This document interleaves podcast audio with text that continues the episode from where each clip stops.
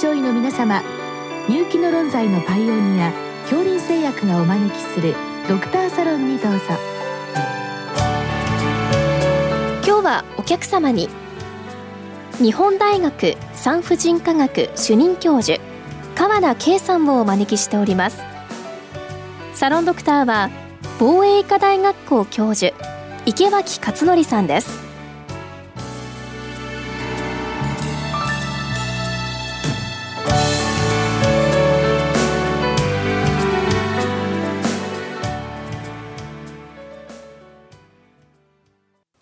川野先生、こんばんは。こんばんは。今日は、あの、子宮頸がんワクチンの質問をいただきました。はい、あの、子宮頸がんは、あの、比較的若い女性に多い。しかもそれは、あの、パピローマウイルスに感染することによって、癌になるということが分かっていて、まあ、世界的にそのパピローマウイルスに対するワクチン接種によって、ひいては子宮頸がんを、まあ、予防しようという流れで、日本も先生2009年から始まって、まあ、当初順調にワクチン接種が進んでいたのが2013年ですか。突然ストップしてしまったようなんですが、これ先生何が起きたんでしょう？はい。当時、あの、8割近い中学校12から16歳の女の子たちが打ち始めていた時期でした。今から8年前です。で、その時に、あの、まあ、ちょうどその頃の思春期の女の子に起こりやすい、あの、まあ、自律神経障害というかですね、まあ、あの、身体的なその痛みに伴う不調がですね、あの、まあ、起きたっていうことがあって、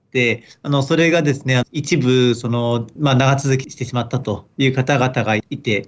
で、それはただ、その、ワクチンのせいではないということが、その後の検討で、あの、厚生労働省とか、もしくは、あの、その、えー、厚労省の研究班によって、あの、それは確認されていて、あと、名古屋市の、あの、大規模の、あのデータなんかがあってですね、その疫学調査があって、因果関係ないということが分かってきました。ですから、結果的にはあれは紛れ込みだったんですけども、まあ、当時はそれが分からずに、一旦止まったということになりました。うんまあ、今日のご質問で、そのワクチンのその副反応ってありますけれども、基本的には今先生がおっしゃったことは副反応ではなくて、まあ、多様な症状という言い方が使われてますけれども、まあ、基本的にワクチンとの何か関係がないということが、まあ、なかなかこれ関係がないということを証明するのは難しいので。これはもう、悪魔の証明になりますので。ですよね。まあ、そういう点で、まあ、時間がかかって、ようやく先生、そのまたスタートと言ったらいいんでしょうか。そういう状況に今なってきているということなんでしょうか。はい。えはい、あの正確に言いますと、あの定期接種が2013年に始まって、それはあのずっとこの8年間続いています、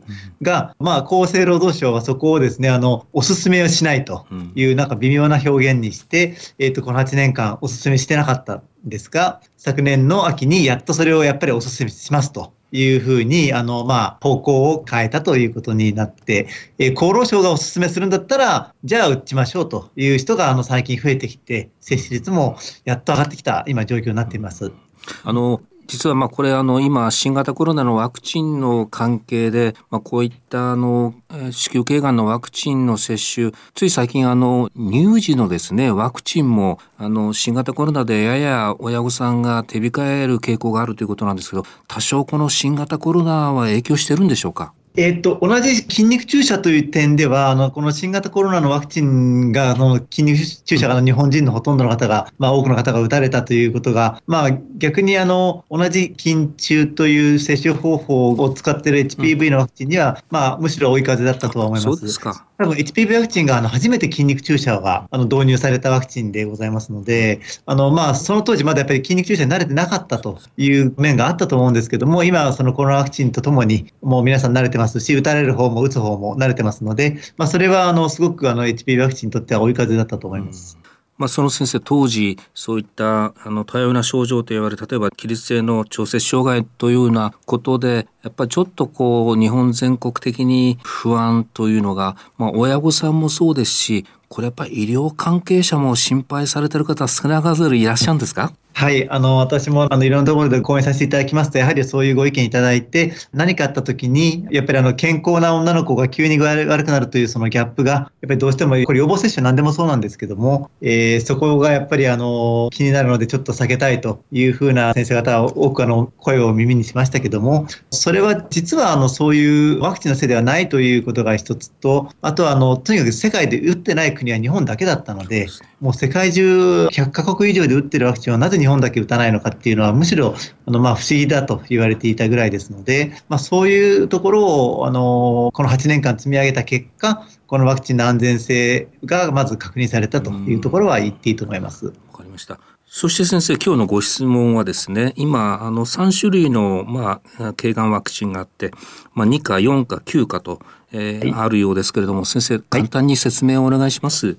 はいまず大事なのは、今、定期接種であの日本で導入されているあの定期接種として打っていいのは2価と4価になります。で、9価のワクチンっていうのが2年前に導入されたんですけども、まだこれは定期接種ワクチンには入っていませんので、あのやるとしたら自費で打たなければいけないです。で、がんの原因となっている HPV っていうのが大体13、4種類あるんですけども、そのうち9価の場合は7種類をカバーしていると。で、2価と4価の場合には2種類しかカバーしていないです。ですから当然9価の方がその癌になる予防効果は高いわけですけども、あの、今のところまだあの、新しいワクチンでもあって定期接種になっていませんので、打つ場合には2価と4価になります。で、えー、と2価の4価の場合はあの、まあ、もちろん無料であの今接種できるんですけども、えー、とその2と4の違いはですねあのがんの予防という意味ではあの差がありません、で4価の場合には線形コンジローマという性感染症のウイルスがこれまた HPV ですので、まあ、そこを含んだワクチンだということと、あとはですねあのそのコンジローマを含んだことで何がいいかというと男性に打てるんですね。ですから4価のワクチンは今日本でも男性で打っていいという、ちゃんとあの適用も通っていますので、男性のコンジローマ、もしくは男性の肛門がんとか陰茎がんみたいな HPV によるがん、で、最近では、あの、咽頭がんですね。中咽頭がんが HPV が原因というのは分かってきましたので、その中咽頭がん、これ男性が圧倒的に多いがんですから、実は男性のがんの予防にもなっているというところで、4価は打てる状況になっています。確かに海外では先生もこれ休暇でしたか？男女もうあの性別なくあの今予防注射やってますよね、はい、はい、あの定期接種で海外であの特にヨーロッパ北米ですねを中心に、えーと、やっぱり男性の男の子ですね定期接種化されていて、えーと、どちらも打てるようにこれは4価も9価もあのそういう国が今むしろあの先進国では主流になってきてます。あと先生基本的なところで確認したいのは先生最近ワクチンはあの mRNA のワクチンですとか DNA ワクチンいろいろありますけれども、この子宮頸がんワクチンというのはどういうワクチンなんでしょう？はい。えっと、このワクチンは、あの、ウイルスの粒子がですね、えっとまあ、50ナノメーターなんですけど、その粒子をあの遺伝子工学を用いて、同じ形をこう立体構造を保ったタンパク質を作ることができるんですね。で、それをあの、まあ、例えば4価だったら4つのそのウイルス用粒子というものをカクテルにしたような、そんなようなワクチンです。で、9価は9種類のウイルス用粒子をカクテルにしたそういう形ですから、あの、タンパク質で、しかも立体構造があるので、非常にその抗原性が強くて、あの、100%あの免疫がつくということが分かっています。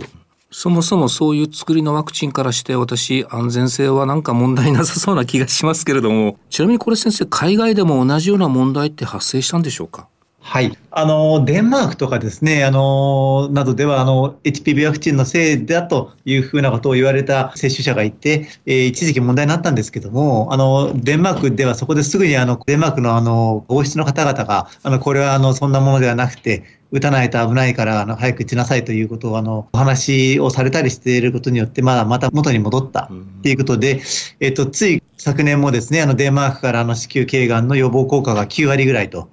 いうデータがもう出たぐらいですので、もう全くあの日本とは逆の動きを、ね、あのデンマークではされていました。あとこれも基本的なことですけれども、先生、あの、接種というのはやっぱり複数回行うんですね。はい。一応このワクチン、今のところ添付文書上は3回、0ヶ月、2ヶ月、6ヶ月とかですね、そんな感じの打ち方で3回接種になっています。ただ、どうやらあの、中学生の子に打つ分には免疫誘導能高いですので、2回でもいいんだということで、今、海外では14歳以下に関しましてはもう2回接種が主流になっています。まあ、当然3回よりは2回の方が痛みも少ないので、まあ、より安全というふうに思いますので、あの日本もそうなればなと思ってます。まあ、あの、プロトコル通りにワクチンを接種した後、先生、効果ですね、これどのくらい続くんでしょう、はい。えっと、少なくとも今もうあの14、5年は持つというデータが、これは疫学調査というか、あの、ワクチン接種者と非接種者の比較で出ていまして、その予防効果は100%。いまだに14年経っても続いています。ということで、先ほどのその硬いウイルス粒子がワクチンの抗原ですから、あのそこの持続期間はものすごい長い、ね、最低14年というのはもう分かっています。今日はまあ質問に副反応っていうのが出たんですけれども、これはまあ基本的にあの新型コロナと同じように局所の副反応がほとんどでしょうかね。はい。はい。はい、あのおっしゃる通りです。あの本当にまさにコロナと同じで肩が上がらないとかですね、うん、あのまあ、熱発する人はたまにいるというぐらいであって、まあ、これほとんど自然に治っていきますので、あのその後あの寝たきりになるとかですね、そんなようなことっていうのは基本的に起こっていない、それはたまたま別の病気が出てしまったという機能性身体症状とかですね、あのそういうことに今はあのなってきてると思います。まあ、お聞きの先生には、あの、今でもやっぱりちょっと心配な気持ち、お持ちの先生がいらっしゃると思うんですけれども、まあ、接種が進んでいる海外では、その、子宮頸がんの予防効果も、まあ、データが出始めると聞いていますけれども、いくつか先生紹介いただけますか？はい。あの、先ほどちょっとデンマークのデータをお話しましたけども、一番最初に、あの、ものすごいインパクトのあったデータが2020年の秋に出た、あの、スウェーデンのデータです。あの、ご存知のように、スウェーデンは、あの、がん登録しっかりレジストリーがしている国ですので、あの、ワクチン接種者と非接種者の比較があの非常にきれいにあのポピュレーションベースで出ています。で、それによると16歳までにワクチンを打った女性の場合には子宮頸がんのリスクが0.12あの、打ってない人が1とした場合の0.12ですね。つまり88%リスクが減ったという結果が出て、ものすごい衝撃的なデータです。うん、で、まあ、17歳以降に打った場合にはちょっとそこ落ちます。あの、でもそれでも6、7割で優位に、あの、やっぱり子宮頸減るということが分かっていますので、まあ、基本的にはやっぱり12から16歳のあの、いわゆる定期接種の対象になっている女の子に打つのが、まあ、より確実であるということです。デンマークでも、えっと、87%の予防効果だったので、まあ、ほぼ同じ結果が出ています。ます。これはもうしっかりしたエビデンスがありますので、今後接種が進むことを先生期待しております。はい、ぜひお願いします。ありがとうございました。ありがとうございます。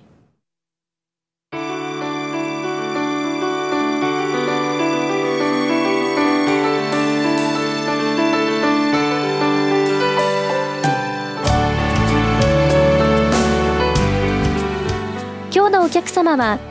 日本大学産婦人科学主任教授川名圭さん。サロンドクターは防衛医科大学校教授池脇勝則さんでした。それではこれで恐林製薬がお招きしましたドクターサロンを終わります。